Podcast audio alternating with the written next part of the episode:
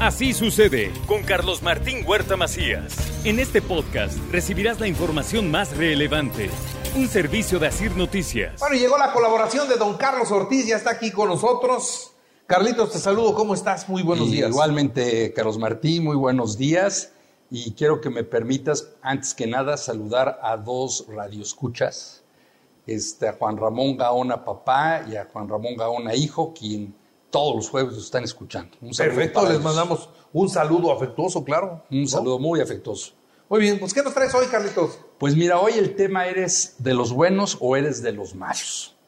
Y de eso vamos a platicar. Yo estoy seguro que tú eres de los buenos. Pues quién sabe, ahora te pongo atención. Alejandro Cañedo es de los buenos. Es de los- eh, para mí no es de los buenos. Ale Cañedo para mí es el bueno. Es el bueno. El Exactamente. bueno. Para mí Ale Cañedo es el bueno. Es el bueno. Sí, Así es. Pues eso vamos a platicar, Carlos Martí. Y quiero empezar con una pequeña historia. Este, se, las voy a, platicar de un corredor. Imagínense que ya está ahí en la, en la competencia con otros corredores. Y bueno, pues sí, efectivamente había una persona que vio a otra con una camiseta de corredor y le preguntó en un torno así medio burlón, ¿no? Dice, oye, pues, ¿qué has competido alguna vez?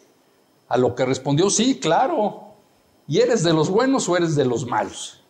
No, pues yo soy de los buenos.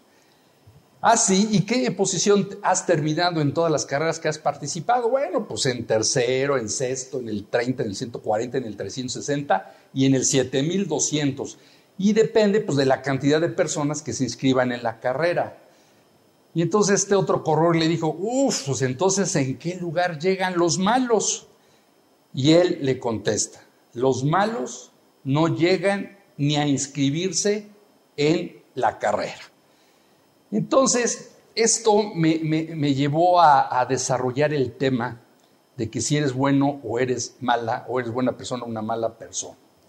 Y yo creo que este ejemplo de este corredor me lleva a tres conclusiones. La primera es que siempre habrá gente que te esté criticando en tu vida, en tu trabajo, en lo que haces, cómo lo haces, pero esas personas, déjenme decirles, ni siquiera se atreven a hacer ni la mitad de lo que tú haces. Entonces siéntete bien. Segundo, nunca dejes que tus pensamientos negativos o los pensamientos negativos más bien de los demás le quiten el valor a lo que haces y mucho menos permitas que vayan a opacar tu brillo. No importa si llegas en tercero, en el 7200, en el, en el lugar que esté en la carrera.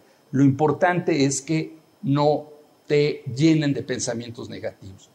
Y una tercera conclusión, pues es que esas personas no crecen, o sea, se estancan o ni siquiera se atreven a empezar y les gusta ver a los demás por igual. Por eso, la próxima vez que te critiquen, tómalo de quien viene, porque la gente que quiere verte crecer jamás querrá hacerte menos. Al contrario, va a buscar sumar y no buscar restar. O sea que, en primera instancia, siempre viendo hacia adelante y sé de los buenos. Y sí, el tema es, ¿eres de los buenos o eres de los malos? Y les pongo un segundo ejemplo. Hay personas que hablan de la clase. A ver, yo soy de, clase tal o de clase tal. Yo creo que la clase, bueno, no creo, estoy seguro que la clase no la da el dinero, ni el poder, ni el vestir, ni un coche, ni una casa. Con la clase yo di- diría se nace, se educa, se lleva adentro. O sea, es la forma de tratar a los demás, es la forma en que también tú tratas a los demás. O sea, la clase es un conjunto de virtudes que o las tienes o no las puedes comprar. Y algunas personas las pueden enmascarar, pero al final son personas falsas.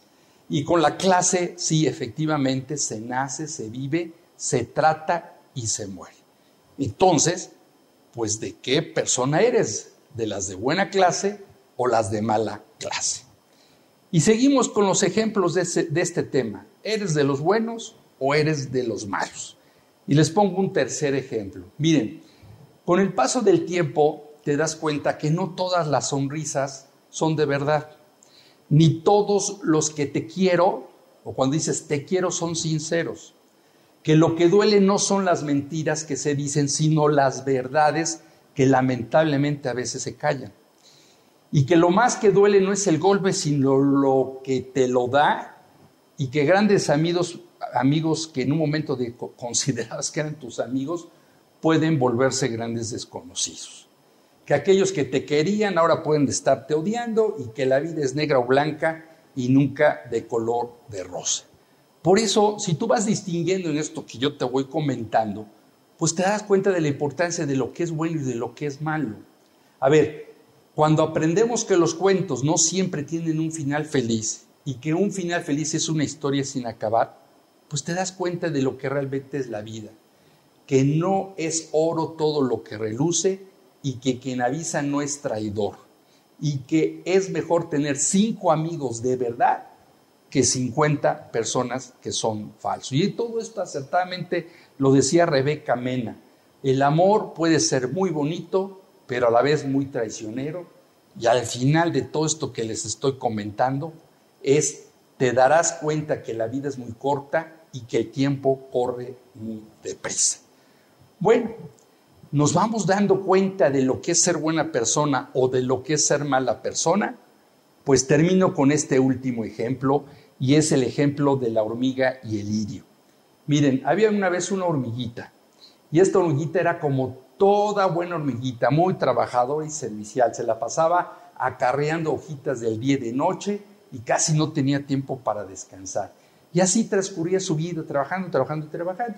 Y un día fue a buscar comida a un estanque que estaba un poco lejos de su casa y para sorpresa, al llegar al estanque vio con un botón de lirio y un botón de lirio que se abría y de él surgía una hermosa y, y delicada florecilla. Y entonces se acercó y le dijo, hola, ¿quién eres? Qué bonito eres. Y la florecita contestó, sí, soy un lirio, gracias. ¿Sabes? Eres muy simpático. ¿Quién eres? Pues soy una hormiguita. Y bueno, y empezaron una plática muy amena y la hormiguita y el lirio se siguieron conversando todo el día haciéndose grandes amigos. Pues cuando iba a anochecer, la hormiguita regresó a su casa, no sin antes prometer al lirio que volvería al día siguiente. Y mientras iba caminando a casa, la hormiguita descubrió que admiraba a su nuevo amigo, que lo quería muchísimo. Y dijo, mañana le diré que me encanta su forma de ser. Pero lamentablemente al otro día llovió y la hormiguita pues no pudo saludar a su amigo.